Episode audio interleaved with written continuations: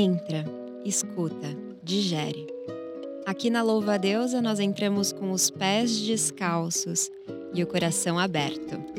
Eu sou a Sofia Menegon e juntas vamos fazer essa travessia pelo que não nos foi permitido saber.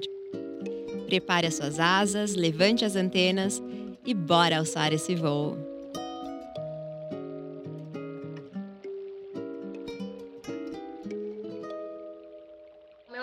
Simone, é, eu tenho 37 anos e eu saí há pouco tempo de um relacionamento que durou cerca de cinco anos. É, foi um relacionamento muito intenso, intenso em todos os sentidos, tanto na parte romântica, sexual, da paixão, como na parte do, da confusão.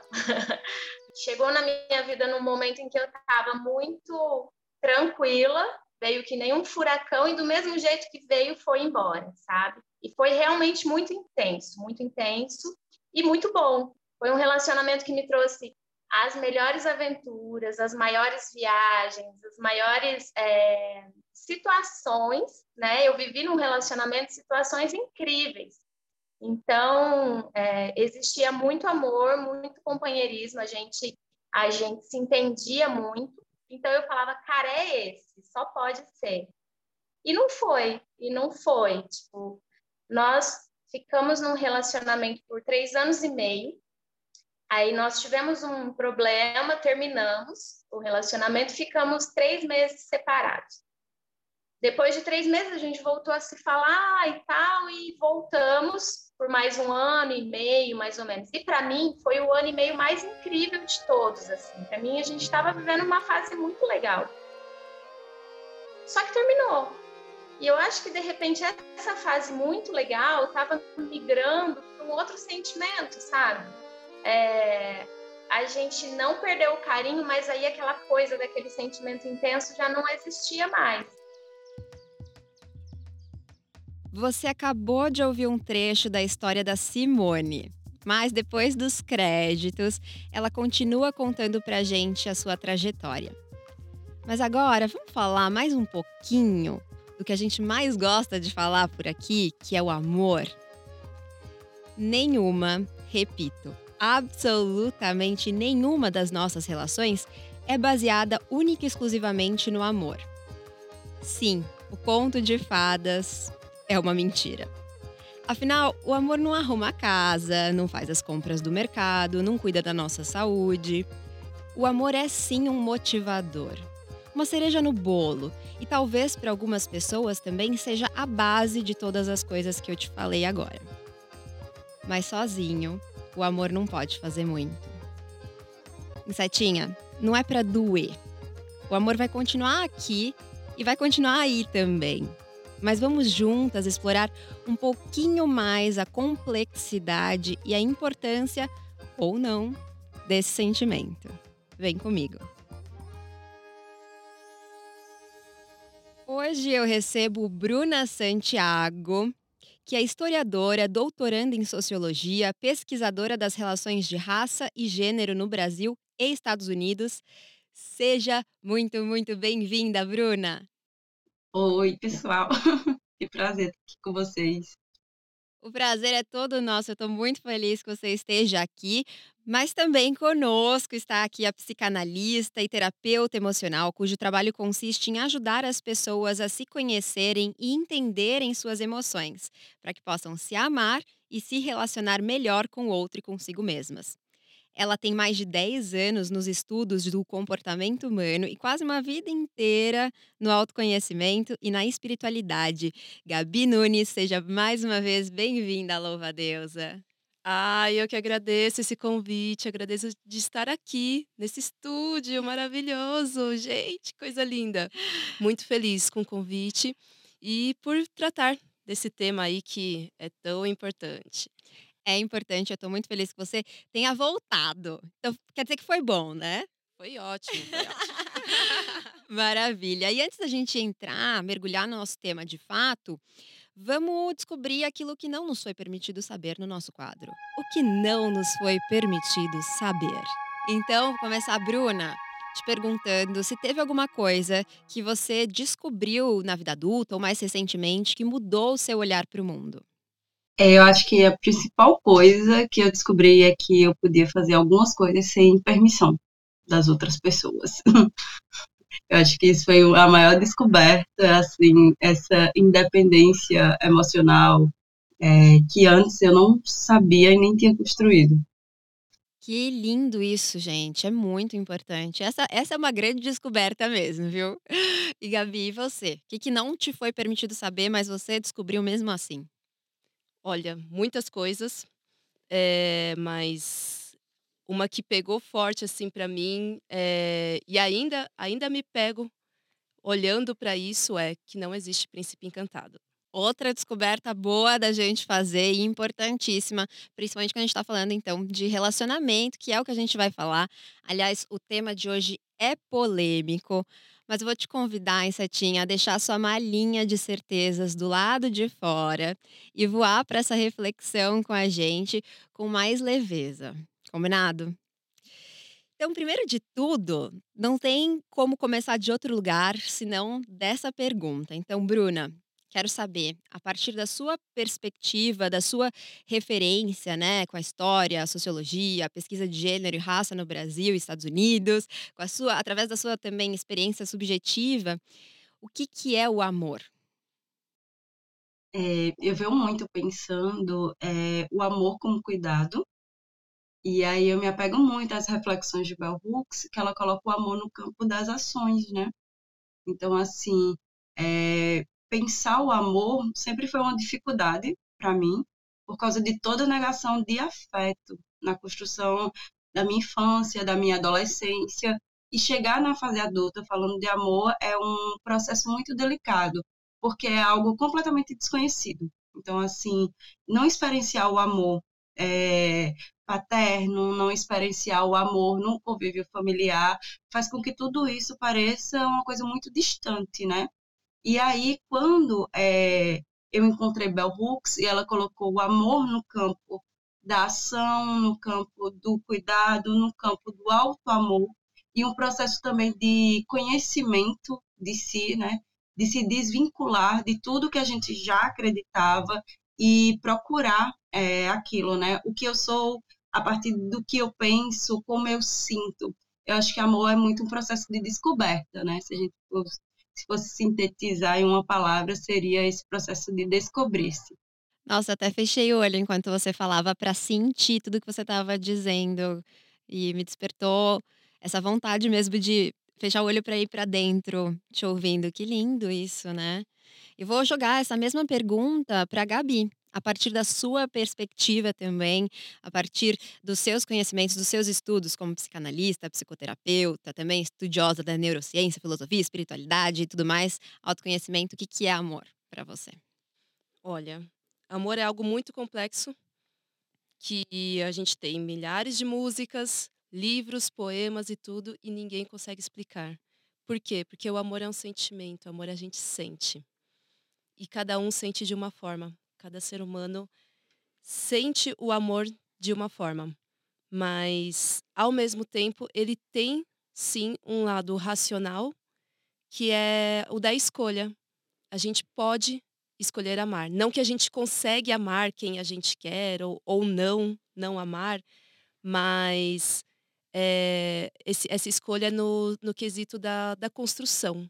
O amor ele é uma construção e a gente é, precisa ter paciência com ele, porque ele é muito sutil. Então, assim, ele, o amor a gente vai construindo conforme a gente vai sentindo e conforme a gente vai escolhendo continuar tentando estar nele, manter ele.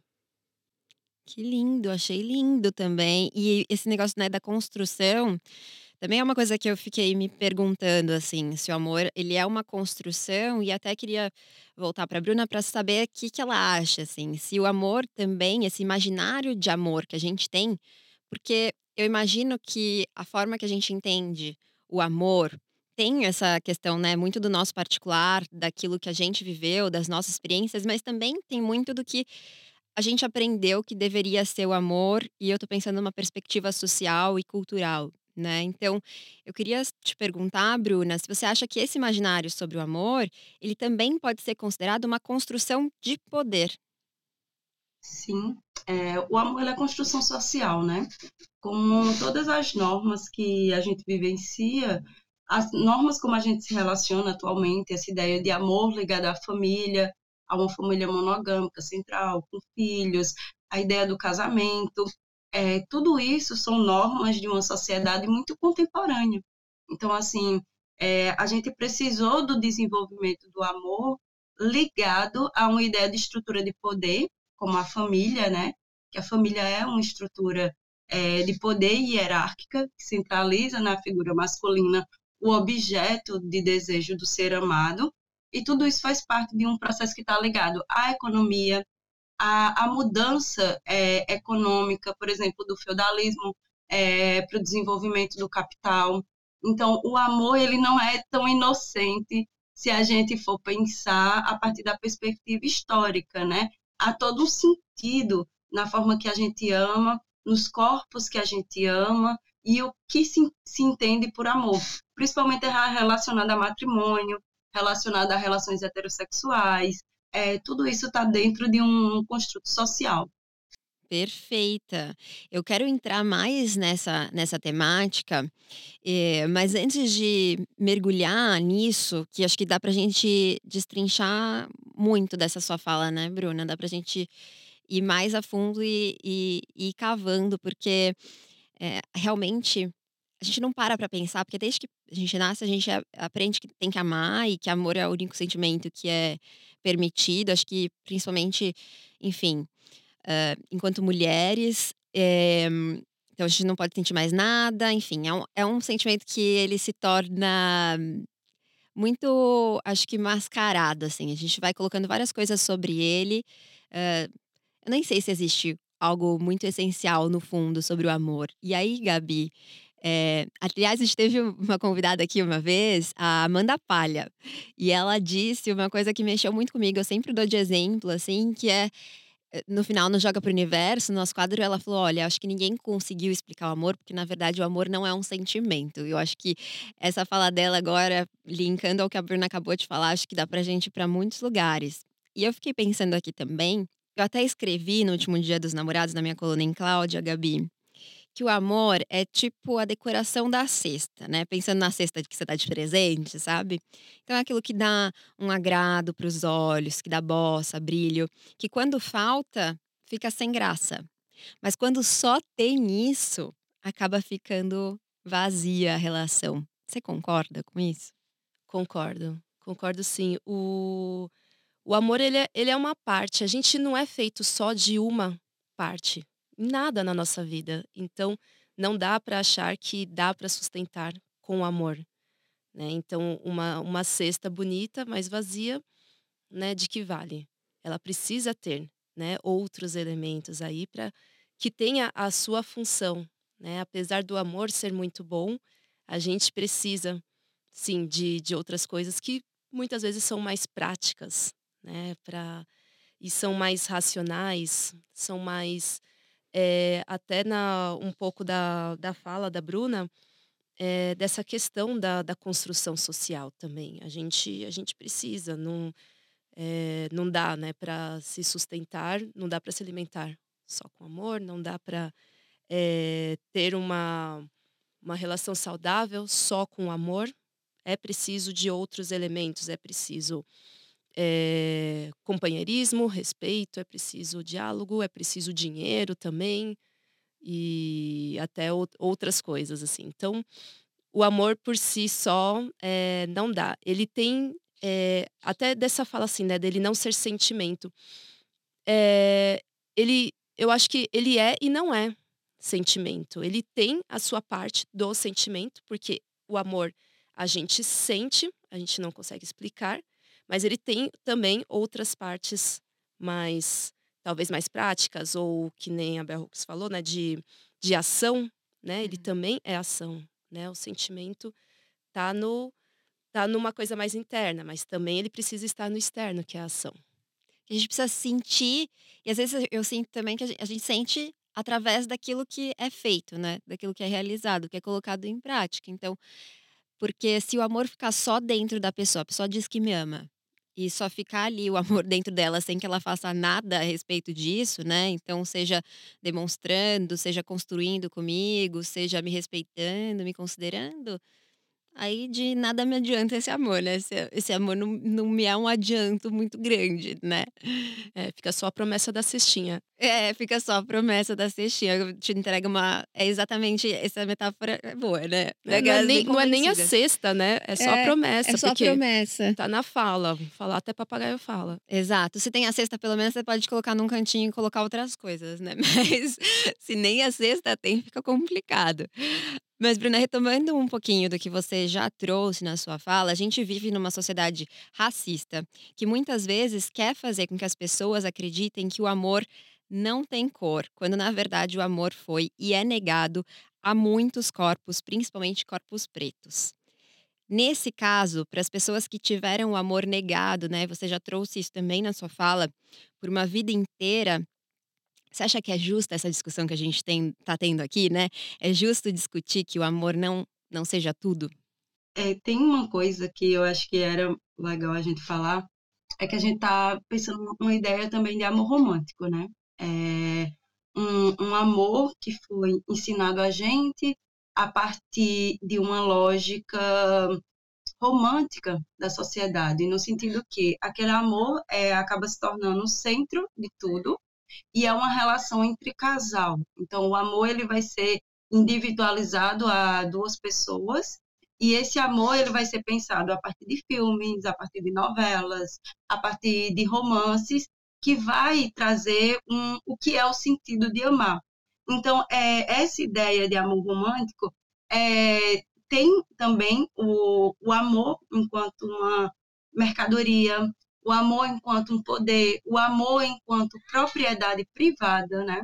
Então, se a gente pensar como se estabelece as relações das famílias, é a mulher branca dentro da casa, cuidando é, dos filhos, fazendo toda aquela parte do trabalho não remunerado, e aí a Silvia Frederich, ela coloca, né, que o que a gente chama de amor é trabalho não remunerado, porque tudo isso está é, tá dentro dessa lógica de reprodução do capital, os cuidados da casa, os cuidados do homem, os cuidados das crianças, é, essa gestão de mundo, né? Também esse lugar da limpeza, do cuidado. Então, essas mulheres não recebem nada em troco disso em nome de um amor. E aí, dentro dessa lógica que se estrutura essa família, a mulher negra não está nesse lugar. Porque para a gente, por exemplo, eu estou pensando aqui especificamente a, a mulher, né, um olhar partindo do gênero, mas se a gente for pensar a estrutura colonial, ela coloca essa mulher branca como o objeto a ser cuidado. Vai ser aquela mulher que vai estar dentro da casa, vai ser aquela mulher que vai estar cuidando da família, é, em um sentido assim mais aberto, porque dependendo da classe social, quem faz todas as atividades domésticas vão ser mulheres negras escravizadas, e essa mulher também vai ser cristalizada. Então, vai recair sobre a mulher branca um estereótipo de pureza, é, de, de, pureza em todos os sentidos que você pensar, é, do pensamento, do sexo, é, do comportamento, porque o amor também é controle, né? O, o amor, ele, ele vai, é, a lógica do amor romântico, ela vai ser o controle do corpo dessa mulher. Então, essa mulher vai ser vista como aquela do lar, em contrapartida, a gente vai ter aquela que sofre a violência sexual é, nas plantations, nas fazendas, aquela que tem seu corpo colocado enquanto uma mercadoria. E a gente pensar que uma pessoa escravizada, ela não era sujeito, nem dentro do campo do direito moderno. Ela é propriedade. Então, se algo é seu, você pode utilizar da forma que você quiser. Então, os abusos eram justificados. E aí, inclusive, a Angela Davis diz que é no período colonial que a gente tem uma licença para estuprar. O estupro acaba sendo legal, porque não tem nenhum tipo de punição para esse ato, porque é um corpo de um escravizado. E aí a gente pensando essa essa lógica é, da permissão de exploração de determinados corpos, a gente cria uma cultura do que é que precisa ser protegido, do que é que precisa ser cuidado, daquilo que vai ser objeto de desejo e o que vai ser objeto de amor. Então, no Brasil, a gente tem um dito popular muito conhecido que era é, a branca para casar, a mulata para fuder e a preta para trabalhar.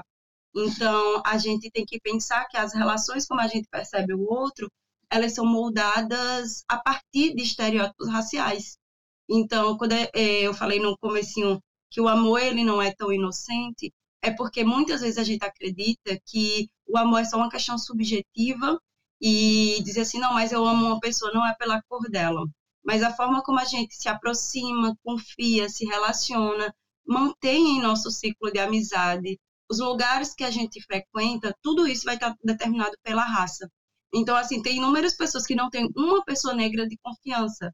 Tem pessoas que nunca se relacionou é, afetivamente com pessoas negras, só sexualmente, só dentro de um âmbito privado. Então, tudo isso está regido pela lógica racial. Então, é até fantasioso a gente achar que o amor não tem cor, e a gente tem estudos de 2011 que mostram que a maioria dos casamentos é, no Brasil são endogâmicos, é, de pessoas da mesma raça, mas é pessoas brancas com pessoas brancas. Então, o casamento legal ele é feito majoritariamente e as pessoas brancas já amam o branco, né? Um, uma relação muito narcísica entre si.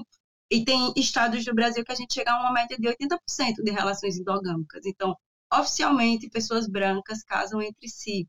E isso não está numa lógica apenas do subjetivo, do querer, mas também como a gente olha é, quem é, pode receber essa atenção, esse amor, esse cuidado, e é esse título do amor romântico, né, de esposa, de esposo.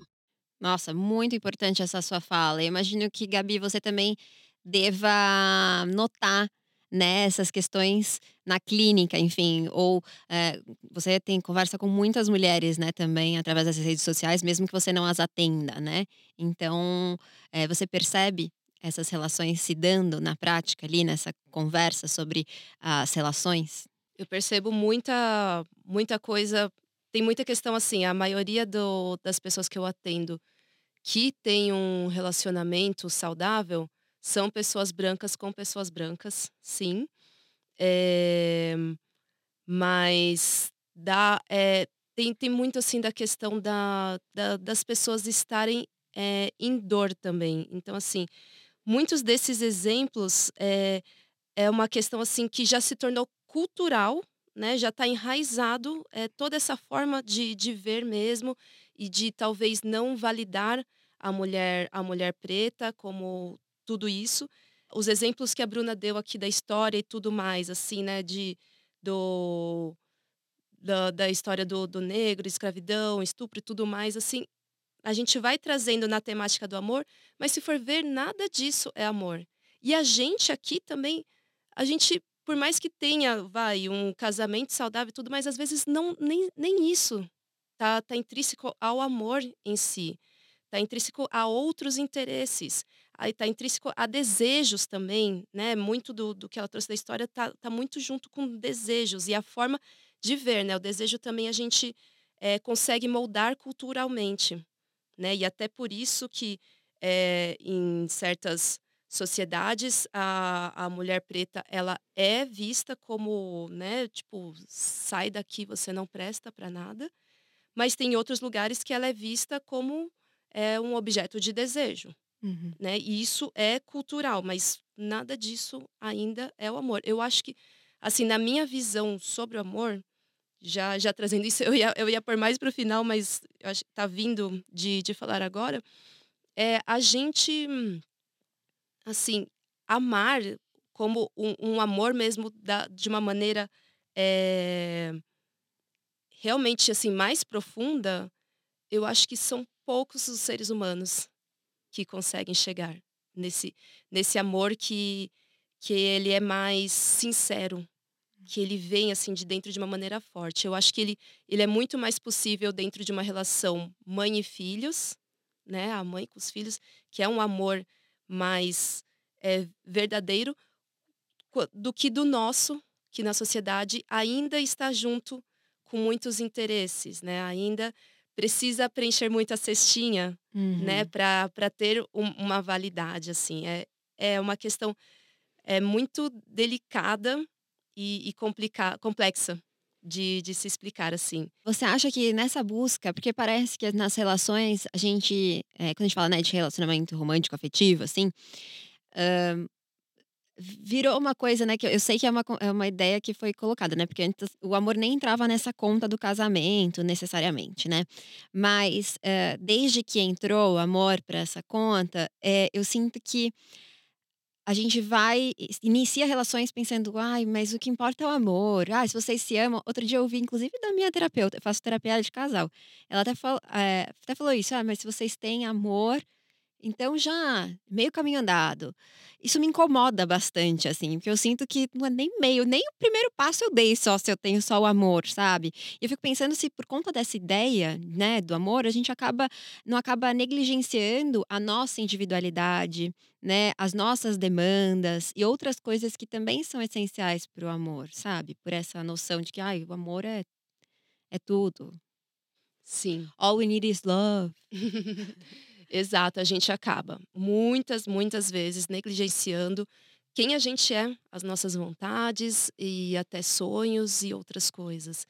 É, tudo isso tem que ser pesado, tem que ser colocado numa balança para para que seja para que seja saudável e para que não a longo prazo nos traga prejuízos, né? Prejuízos como é, ou a perda mesmo do, do afeto com a pessoa, perda de interesse, ou então a perda de nós mesmos, né? Da gente se perder de quem a gente é, do que, que faz sentido pra gente.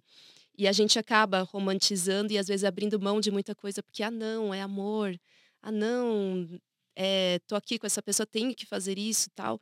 E não necessariamente. Isso a gente tem que tomar muito cuidado, porque pode cair muito na questão do, da dependência emocional né? É, só pautando aqui um pouquinho para explicar, a dependência emocional ela veio, ela, esse termo ele surgi, surgiu através do grupo do, do AA, né, que fizeram um estudo assim das pessoas, não só as que eram é, que tinham algum vício, que faziam parte desses grupos, mas também das pessoas que cuidavam delas. E foram e foi percebido um, um padrão entre essas pessoas que, que depois começaram a chamar de codependência emocional. Então, o que, que eram? Essas pessoas que cuidavam dos dependentes químicos, é, elas tinham uma codependência emocional. Elas faziam de tudo para ajudar esse dependente, para que ele continuasse dependente desta pessoa emocionalmente.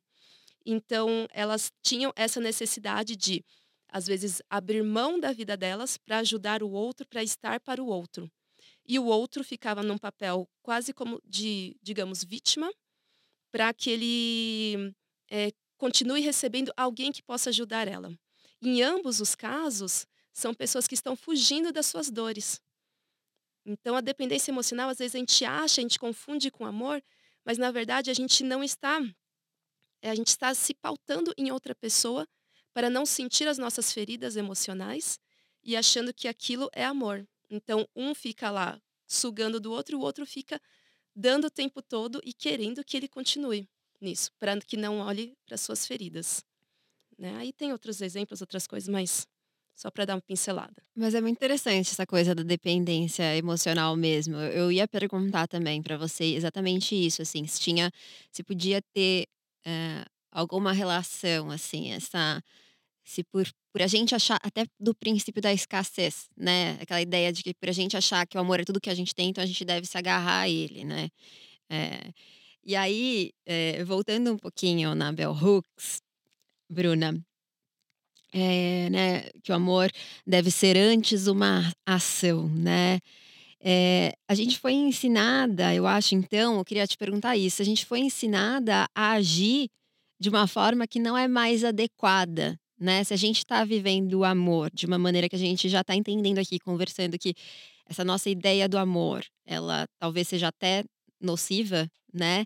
Então, isso quer dizer que a gente aprendeu a amar, né? Ou a agir de uma forma que não é mais adequada?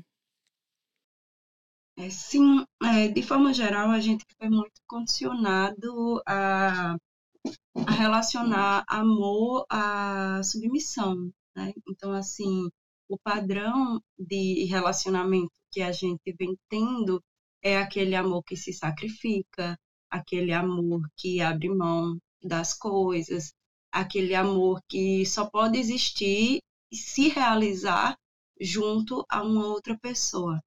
A gente não pensa amor no sentido comunidade, a gente não pensa amor no sentido é, das relações mais amplas, né?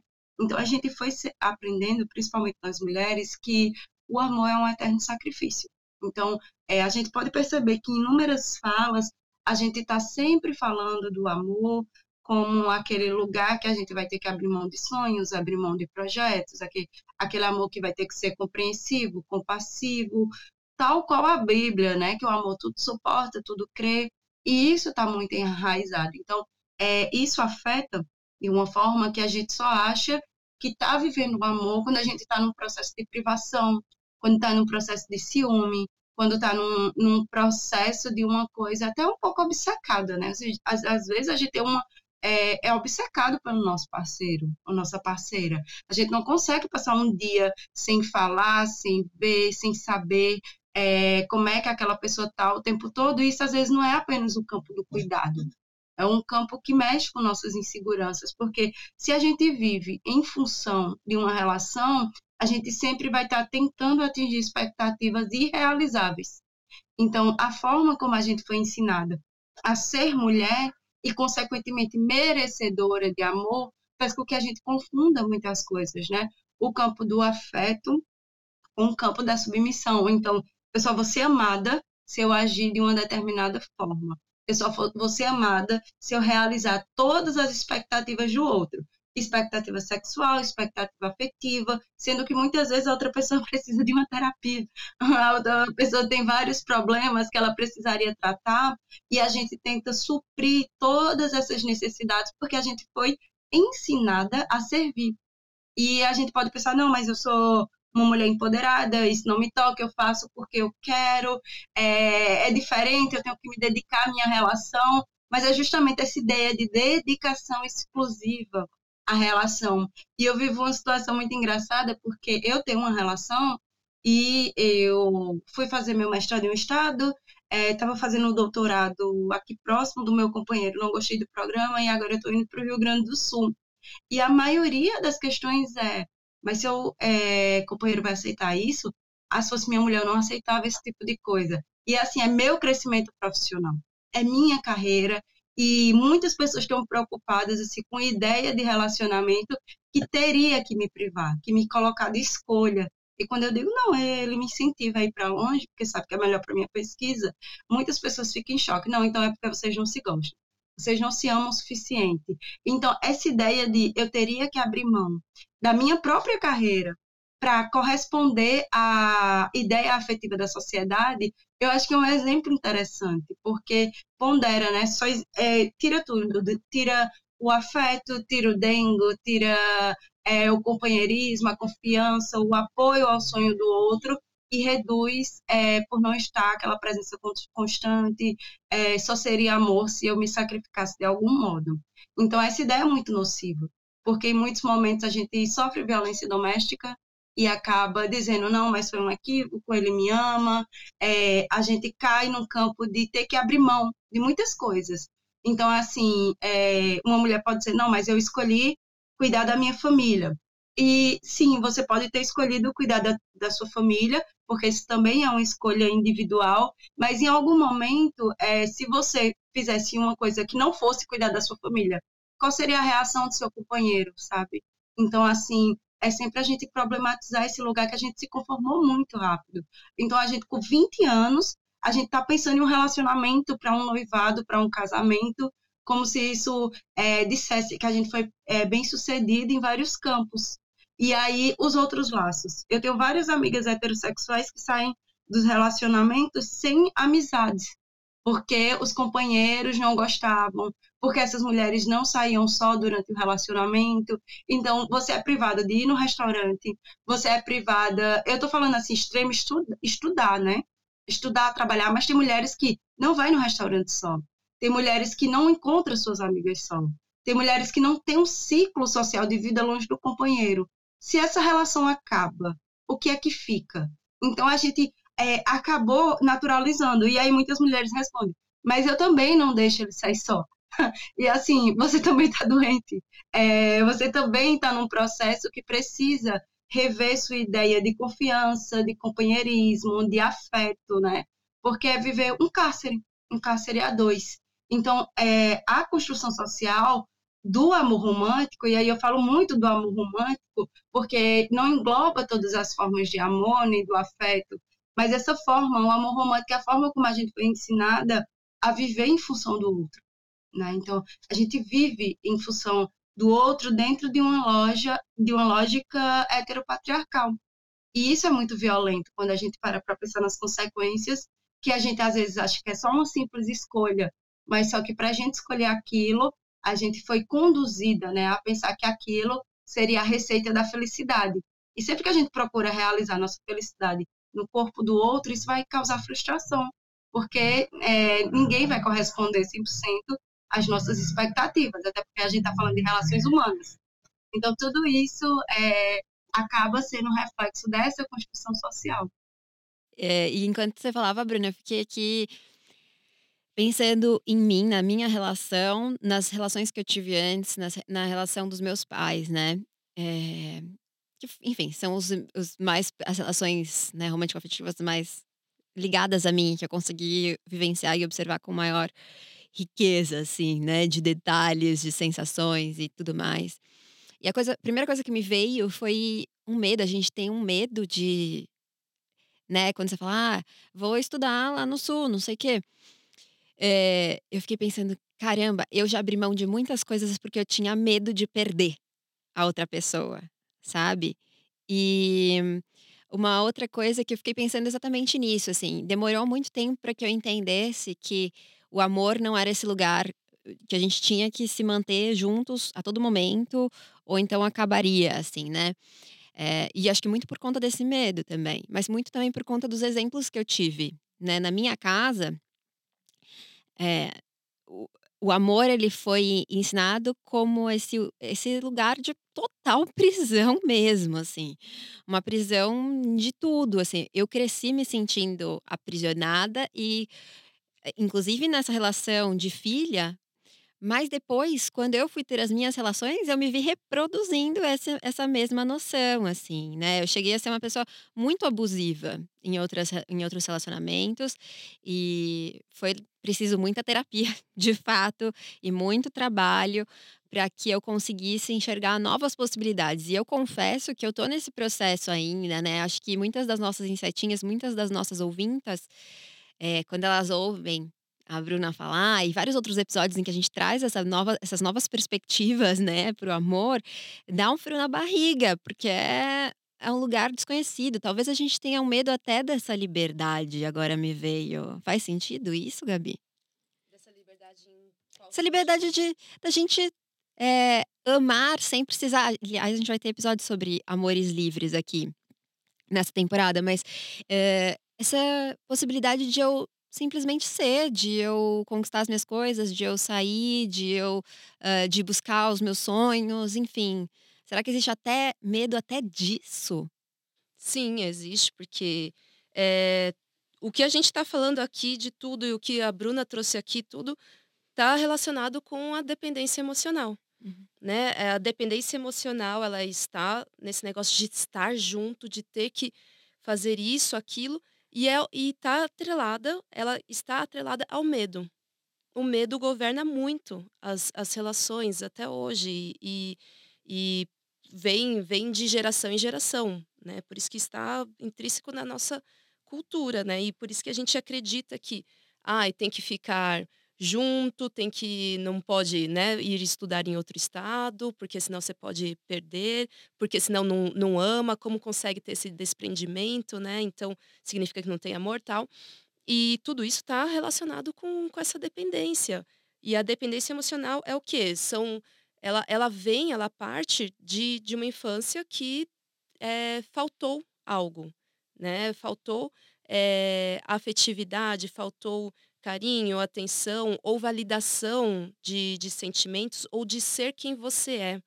né? E essa liberdade sua, acho que está muito, o que você falou está muito ligado do, ao ser quem você é, né? E se respeitar. A Bruna aí, ó, fazendo, querendo estudar lá, lá no sul, porque para ela faz sentido, ela está sendo ela. Ela está, né, seguindo o que o que faz sentido para ela. E isso e fazer isso, né, é estando dentro de uma relação é uma prova de amor gigante, porque você tá lá fazendo, sendo você, né, e podendo correr o risco de, né, de estar longe e acontecer algo, como as pessoas, né, por fora dizem. Mas isso é, é confiar que, tipo, ó, minha relação é isso. Ela, ela, ela não vai.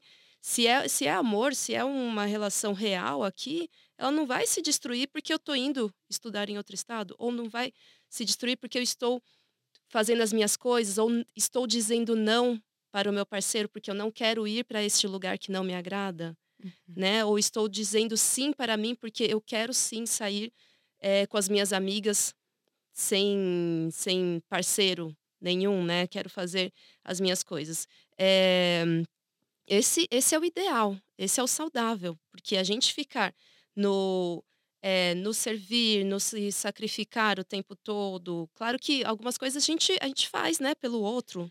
É, tem concessões, né? Mas elas não podem ser concessões, eu acho que de coisas que são muito importantes pra gente, né? Concessão do tipo, ah, hoje vamos pedir comida? Então eu quero pizza, você quer lanche, tá? Hoje tudo bem, eu peço lanche, na próxima a gente pede. Acho que pode ser, é, acho que é meio por aí, né? Acho que outras coisas fica mais complicado, né? São coisas que são importantes pra gente, né?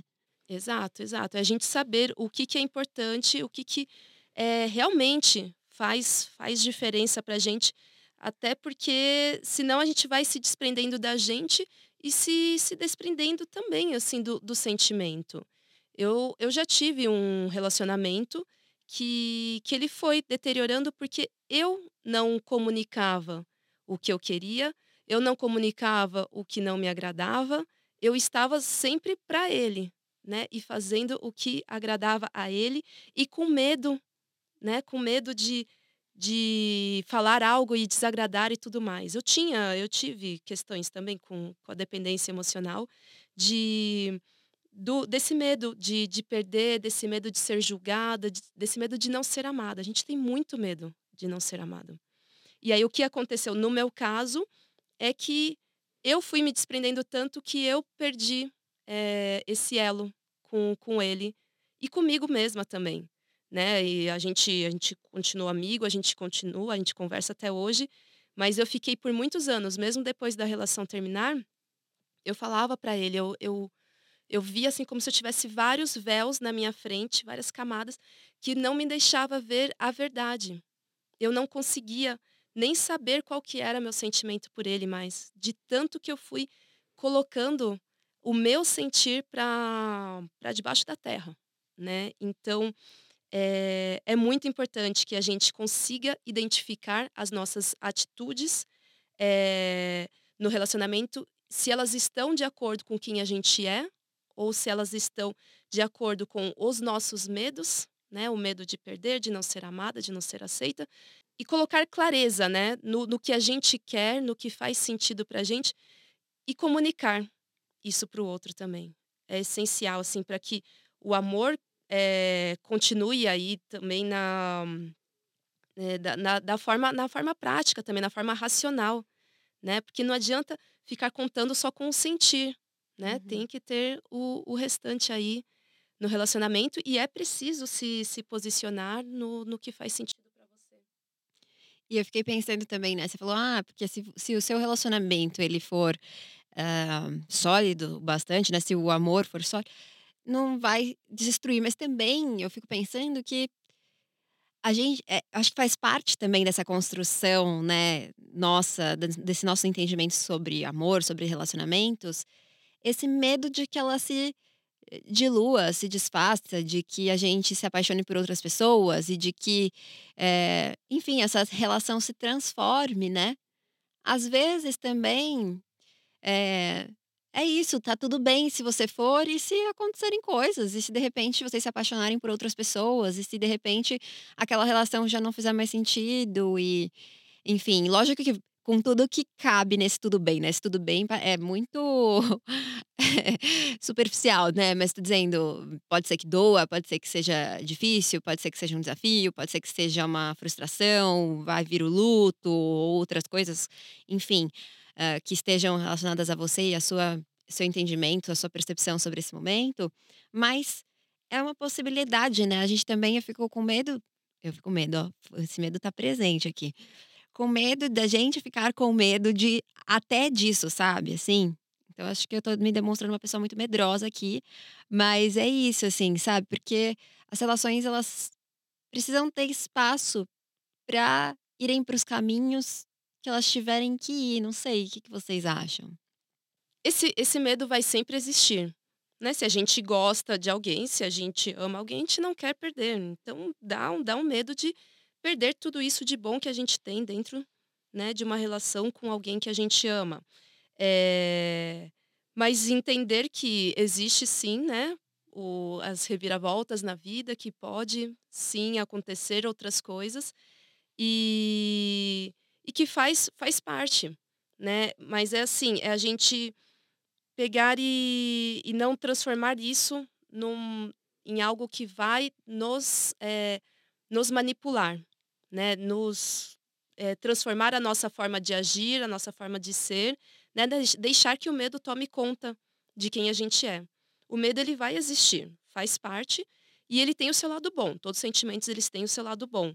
E o do medo é de você tomar certos cuidados, de você é, cuidar mais da sua relação, de você alimentar a sua relação. É, inclusive o ciúme, né, que as pessoas olham tão ruim para ele, tão mal para ele, também tem esse lado positivo, que é o lado do cuidar. Você sentir o, o ciúme está junto com uma insegurança, né? Então você está junto com medo. Olha só, os três estão caminhando juntos. É, é você ver que existe, que você que pode sim ter uma possibilidade das, das coisas mudarem, de você perder e tudo mais, e você cuidar, né? Mas não cuidar de uma maneira também que desequilibre, né? Mas é o cuidado de como uma planta, você lá e regar, né? Um pouquinho sempre. Na, nada de dar água demais e nem dar água de menos. Cada planta você vai cuidar de um jeito e cada relação também. E é você ir sentindo e construindo junto e dialogando e vendo qual que é a melhor maneira de vocês cultivarem, né, para se manter isso e e não, não, não, não trabalhar diante de um medo, né? Porque diante do medo a gente deixa de ser a gente, a gente fica. Ai, entra, entra em paranoias, a gente.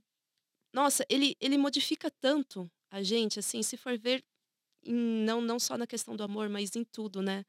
Na, na sociedade. Ele, ele rege muito a nossa vida e a gente nem percebe muitas vezes, mas. É isso. Não, mas é. E você falou de ciúmes, a gente tem até um episódio aqui sobre ciúme patológico, em que a gente traz essa, essa perspectiva, né? Eu acho que o ciúme patológico, ele é um sintoma eh, da forma que a gente entende os relacionamentos e o amor, né, na nossa sociedade. Acho que se a gente entendesse de uma outra maneira, ele nem existiria. Só existiria esse lugar, talvez, do zelo, né, que a nossa convidada trouxe pra gente, né, do celoso, que é o ciúmes, né, em espanhol, enfim. E aí, até pegando gancho nisso, Bruna, eu quero saber se você vislumbra no horizonte novos entendimentos sobre o amor, pensando numa perspectiva, né, mais ampla, assim. Eu acho que, assim, ao menos no campo do feminismo negro, tem uma preocupação muito grande, né, sobre as ideias de afeto Inclusive, esses dias, eu e uma colega da sociologia, a gente ministrou uma atividade chamada Vivendo de Dentro, que é a perspectiva do afeto a partir de, de outros olhares, né? Como ama outras sociedades, é, o que seria esse entendimento do amor de uma forma também da comunidade, né? Sem, é, não necessariamente abrindo mão de relações, aqui não é uma questão de monogamia ou não monogamia, mas não um amor centralizado em uma única pessoa. Como a gente pode experienciar o amor de diversas formas. Então, eu acho que, assim, no campo do feminismo negro, a gente tem mulheres muito preocupadas com amor, com erótico, com a realização da mulher enquanto sujeita, que vem pensando é, como a gente precisa se desprender dos padrões de estereótipos que foram colocados sobre a gente, para a gente poder gozar da condição de humanidade, né, que toda pessoa tem, não como uma pessoa que está reproduzindo só padrões de comportamento. Tem um livro é, da Bell Hooks que infelizmente ainda não foi traduzido no Brasil, mas que o primeiro capítulo é sobre performance. Ela coloca como a gente foi ensinada a mentir. Então, assim, a mentira é, em alguns momentos, é uma forma de resistência, pensando mulheres negras dentro de uma sociedade colonial, e aí ela traz exemplos da escravização e também de mulheres que estão em serviços, como empregadas domésticas. É, nossa relação no mundo branco, como a gente aprende a performar, então, a gente aprende uma forma de falar, uma forma de vestir, uma forma de se portar, que muitas vezes não é o que a gente é, mas a gente tentando se aproximar do padrão da branquitude. E aí ela diz que essa performance toda afeta a nossa subjetividade, que chega um momento que a gente está vivendo mesmo em função de tentar se enquadrar em algo que muitas vezes não nos realiza. Então ela traz assim, é, nós mentimos, nós somos mentirosas enquanto mulheres, porque a gente está o tempo todo seguindo um padrão de comportamento e a gente precisa é, parar um momento e perceber o que é mentira em tudo isso que eu estou vivendo. É, qual gozo foi mentira, é, qual sexo foi ruim e eu menti, eu performei, é, que relação me faz mal, mas eu performo que aquilo ali é bom para eu me manter nessa relação. É, a gente aprende a mentir tanto que a gente acaba sendo condicionada em relações mentirosas para é, manter certas formalidades sociais. E eu acho que foi uma das leituras que mais me pegou, porque nesse livro ela vai falar sobre outras questões, sobre amor, sobre o erótico, né? Porque é outro tema super complexo para mulheres negras, a gente pensar o erotismo em uma sociedade hipersexualizada. E eu cheguei nesse livro por esse tema do erotismo, mas o primeiro capítulo assim me tomou, porque você se olhar e se pensar enquanto uma mentirosa, uma palavra que é tão depreciada dentro da sociedade, e você pensa assim, mas quantas vezes eu menti? Quantas vezes eu silenciei é, diante de um professor homem, porque eu sabia que se eu falasse aquilo ia causar um mal-estar. É, quantas vezes eu menti para o meu companheiro que estava com satisfação sexual, com satisfação afetiva, porque aquilo, se eu dissesse a realidade, podia mexer no ego dele, né? Então, assim, quantas coisas a gente mente no nosso cotidiano? É a forma como a gente está vestida, é, para entrar numa sala que não é uma forma que a gente gosta normalmente. Então, assim, a gente acaba sendo performance. E Bell Hooks diz, há um limite para performance, porque tudo isso vai levar você a um lugar muito esvaziado, né? Você está correspondendo a algumas expectativas, mas e as suas? Inclusive questionar quais são suas expectativas, né? Em relação ao amor, ao afeto, é, ao carinho, o que é também que eu tenho interesse e não só estou tentando suprir as necessidades do outro. Então, eu acho que há uma preocupação desse amor, desse sentimento, enquanto esse autoconhecimento, né? Da gente entender aquilo que nos faz sentir prazer, aquilo que nos faz ter sentido para estar em relações e não continuar em relações sem sentidos em todos os aspectos, porque aquilo se convencionou, a gente entendeu que aquilo era melhor. Então eu acho que assim essas feministas negras, a Bell Hooks, a Audre Lorde, elas vêm com essa potência de, de questionar assim, mas o que sou eu aqui e o que é a performance, o que é uma ideia que eu quero trazer, não eu realmente. Então eu acho que há sim uma possibilidade de a gente ver o amor, nossos afetos, é, sem reprodução de uma lógica heteropatriarcal. Porque a gente sabe também que, enquanto mulheres LGBTs, a gente acaba reproduzindo essa mesma lógica dentro das nossas relações. Então, tudo isso é, é algo para a gente refletir. E, obviamente, são reflexões incômodas, porque você está lendo um livro assim que coloca ah, você é uma mentirosa, é, você está performando, essas coisas acabam mexendo com a gente e a gente se perceber nesse lugar de performance, de entender, nossa, eu não gosto disso no sexo, mas fiz isso até hoje porque meu companheiro, minha companheira gostava. Ah, eu não gosto de determinadas coisas. A gente sabe que relação é troca, é aprendizado, é também a gente a gente cede, porque não tem como a gente viver em uma unidade sem ceder uma coisa ou outra, mas há um limite, né? Aí chega um momento que a gente se descaracteriza. Então, eu acho que há essa preocupação, há possibilidades da nossa forma de encarar os sentimentos, né? E eu acredito que o feminismo negro contribui para a gente pensar isso. Perfeita. E eu acho que esse incômodo, eu sempre falo isso, né?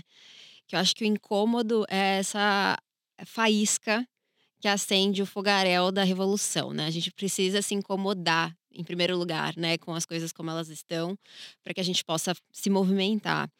E aí, Gabi, eu queria te fazer uma pergunta que talvez para algumas pessoas seja incômoda, não sei.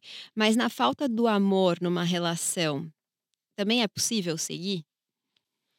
Possível é. A gente vê muitas vezes, a gente tem até exemplos dos nossos pais e avós, que muitas vezes eles não. A gente sabe né, que não se amam mais, mas continuam seguindo a relação. É, mas, óbvio, não é uma relação de amor. Às vezes é uma relação mais de companheirismo, uma relação de, de interesses mútuos, é, relação de, de ajuda, relação de conforto também. Então, pode, pode sim. Cabe, cabe a nós mesmos escolhermos se a gente quer continuar ou não. Cabe nós a, a termos é, também, talvez, é, coragem de seguir o que faz sentido para gente. Porque é, estar na zona de conforto é confortável. Por isso tem este nome. E, e é mais fácil seguir nela. Mas também tem as, os seus prejuízos aí que são emocionais, mentais. É, é, é uma questão complicada, mas que muita e muita gente se mantém nessas. E a questão do de procurar, né, viver com o amor, se você percebe que o seu relacionamento não tem mais, é, e talvez sair de um relacionamento que está confortável, que está ok, né, é, é um ato de, de coragem, né? E de novo a gente está indo lá para a questão do medo. E a gente vai ter sempre essa questão do medo porque somos seres relacionais, a gente precisa a gente tem essa necessidade, faz parte até do nosso cérebro mamífero, tal, que foi construído é, depois, mais próximo, antes do, dos seres humanos, mas um pouco mais próximo, ele é um pouco mais recente. Mas é essa necessidade de se relacionar, porque cabe, é, é uma questão de, antigamente, de sobrevivência, e continua, a gente continua trazendo isso. É por isso que a gente tem tanto medo de não ser amado, de ser rejeitado, de ficar sozinho e tudo mais, porque lá no fundo nosso cérebro está falando, se você ficar assim, você não vai sobreviver, uhum. né? Então, é isso, mas eu achei interessante que você trouxe, é, eu achei muito interessante a falar da Bruna aí, do, do, do, do mentir, da, dessa, dessa farsa que a gente faz e tudo, que está relacionado com é, esse medo de, né, de não ser amado e tal. Então a gente faz, performa, mente, né, não assume certas coisas faz pelo outro, não querendo né, é, desagradar o outro. E, e, pra, e você trouxe aqui né, que a gente precisa se incomodar para mudar. Muitas vezes sim, porque é a forma da gente conseguir mudar. Mas se a gente trabalha o autoconhecimento, se a gente se olha, se a gente já começa a dar mais atenção para essa, essas dores, assim, a gente não precisa de algo tão grande uhum. para que a gente faça uma mudança, né? Mas é muito difícil dentro de um relacionamento. É muito difícil porque a gente quer se relacionar, a gente quer que dê certo. É aquela coisa quase, né, de é, é a fórmula do sucesso, né? Se eu tenho um relacionamento, eu tô, né, com, com a vida que ganha, tá, tá garantido, eu tive sucesso, né? E aí é muito difícil quando a gente percebe que, opa, né, tem algo errado, não está tão certo, talvez não sei se eu amo, né, como que tá isso e como que é o que que eu faço. E aí às vezes a pessoa precisa e tem muitos casos aqui, vou até trazer que acontece na maioria das vezes é com os homens héteros, que é às vezes eles querem terminar a relação, mas não têm coragem e causam situações para que tenha uma briga e tem um rompimento, Uhum. né? Porque é a falta de coragem de pegar e terminar, porque às vezes a gente precisa, né, de desse incômodo, precisa de algo para terminar uma relação que já está, né, definhada, que já já não, não serve, não não existe mais, Uhum. né? Então é, é preciso é, um ato de coragem de, por exemplo, você terminar uma relação, mesmo que está boa, mas que não faz mais sentido para você,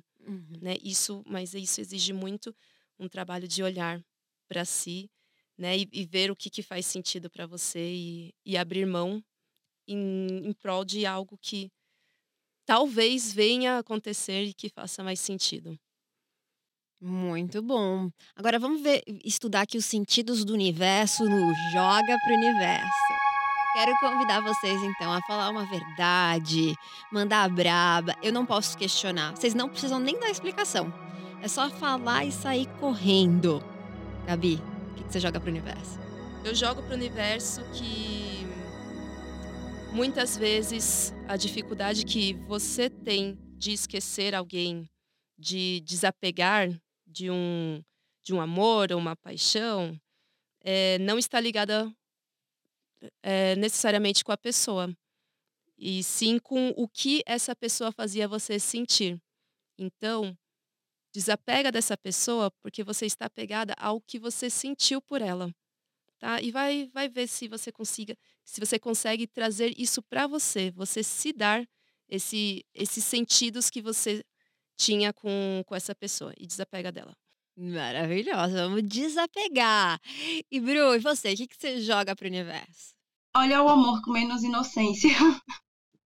Acho que essa é, é o ponto. Tente olhar o amor por outras perspectivas, além de uma individual, subjetiva, né? Pensar tudo que está ali naquela ideia que você tem sobre amor. Muito bom. Vamos tirar a inocência, vamos olhar com mais com coragem, né, Gabi, também, para esse assunto. E que bom que vocês voaram comigo pra gente falar sobre esse assunto que é polêmico, é gostoso, é importante, é sério, enfim, e que abre, eh, espaço pra gente pensar em várias outras coisas, né. Então, queria te agradecer, Gabi, por ter vindo até aqui, por conversar comigo mais uma vez e pedir para você deixar o arroba para as nossas insetinhas. Ah, eu que agradeço, foi muito bom o papo, vieram muitas coisas. Eu inclusive eu tinha eu estava com um bloquinho de notas e eu fui anotando coisas para trazer aqui para o assunto, eh, e acabei anotando 4 linhas, porque eu falei: "Gente, não não tem como ficar escrevendo, anotando algo, vai ser muito do que vai surgindo no papo", porque o amor também é muito do fluir, sentir. E aí, com as conversas, foi vindo tantos insights que agora eu preenchi os 2 lados aqui, ó, do do do das minhas anotações e vim com voltei com muito mais coisa. É sempre muito bom, assim, conversar com você, ouvir seus podcasts e tudo mais, assim, porque eu eu aprendo, eu penso, eu internalizo e entendo muita coisa aqui. Então, muito obrigada por essa oportunidade, foi muito bom.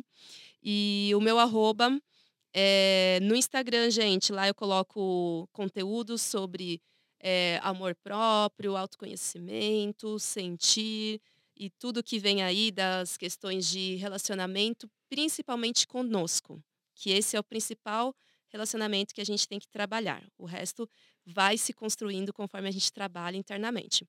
Mas o meu arroba é Gabi Nunes, underline psicanalista. Maravilhosa. Olha, é recíproco, viu? A gente aqui tá sempre aprendendo e construindo e desconstruindo e entendendo novas perspectivas. Acho que essa busca eterna que dá louva a Deus é pelo que não nos foi permitido saber é sobre isso. E Bruna também me ajudou muito já a olhar para outros lugares que eu não tinha olhado antes. Quero te agradecer muito por ter topado conversar com a gente e pedir também para você deixar seu arroba, enfim, como as nossas insetinhas chegam até você. Ah, eu que agradeço. Foi um prazer estar aqui aprendendo. É uma área que eu me interesso muito, é da psicanálise, porque eu acho que dialoga muito com a história, né? Principalmente é, em relação às mulheres negras. Então, é, estar nessa troca é muito bom, é uma oportunidade muito é, especial. é, agradecer é, esse convite e meu Instagram ele é Leituras Pretas. Lá eu faço mais indicações de livros, materiais sobre questão racial, trago algumas resenhas e também oriento alguns alunos que estão estudando questão racial. É um espacinho assim de estudo, mas também é meu perfil pessoal, então tem muita coisa misturada. Não é um perfil profissional, mas que aí eu uso para estar tá dando essas dicas sobre estudos, leituras, e tem muito tema ali misturado. Maravilhosa, é porque é sobre isso, né? A gente é inteira, a gente é todos os aspectos da nossa vida. E vou avisar as nossas insetinhas, nossas louvadeusas, que vou deixar os dois arrobas também lá no arroba podcast louvadeusa, vai ter vídeo delas. Vou marcá-las para vocês encontrarem com facilidade os perfis. Mas ó, antes de você voar daqui, avalie a gente nessa plataforma que você está ouvindo, coloca as estrelinhas, comenta e tal. Isso ajuda bastante no nosso trabalho. E lembrando que depois dos créditos tem mais do depoimento da Simone. E por aqui eu te desejo amor, mas todas as outras coisas que são importantes para uma relação sustentável também. Fique agora com mais um trechinho do depoimento da Simone e até o próximo episódio. Essa podcast é uma produção Louva a Deusa. Convidadas: Bruna Santiago e Gabi Nunes. Depoimento: Simone Geroto. Criação, apresentação e produção: Sofia Menegon. Roteiro: Letícia Silva. Edição: Thaís Ramos. Trilha sonora: Fran Ferreira. Social media: Fernanda Romil. Designer de redes sociais: Jéssica Lima. Gravação: Estúdio Banca Podcast. Técnico de som: JBN. Imagem: Jéssica Sacol.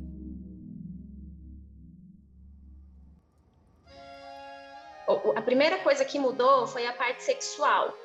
Eu acho que perdeu-se um pouquinho daquela intensidade, aquele tesão, aquele desejo perdeu-se. Só que o carinho ficou.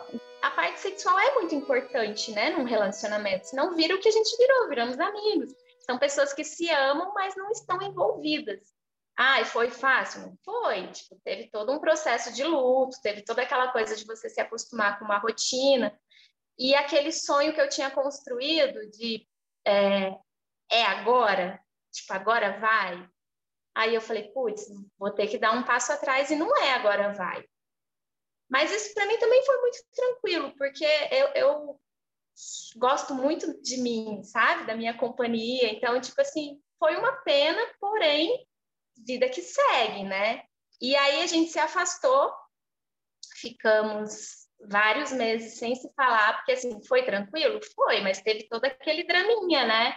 Tipo, ah, não quero mais você nas redes sociais, ah, então tá, vai você pro seu lado, eu vou ficar pro meu. Mas depois de uns meses, ele me procurou com uma proposta muito interessante, assim, com essa proposta de parceria de, de trabalho, de construção de um sonho profissional ali, então, hoje, hoje nós somos muito mais que amigos, nós somos parceiros e sócios no empreendimento que está super fluindo. Eu acho que hoje é para sempre. O que a gente está construindo, os planos que a gente tem, é, para mim são para sempre, né? Pode ser para sempre por um ano, pode ser para sempre por uma vida, mas é enquanto fizer sentido para a gente, né? Tanto para mim quanto para ele. Enquanto isso fizer sentido quando não fizer mais sentido, foi um para sempre que acabou ali e a gente começa outro. Mas nesse momento eu acho que o que a gente está planejando é uma coisa sólida, né? E, e que a gente vai estar tá na vida um do outro aí por muito tempo. Só que de outra forma, realmente, sabe?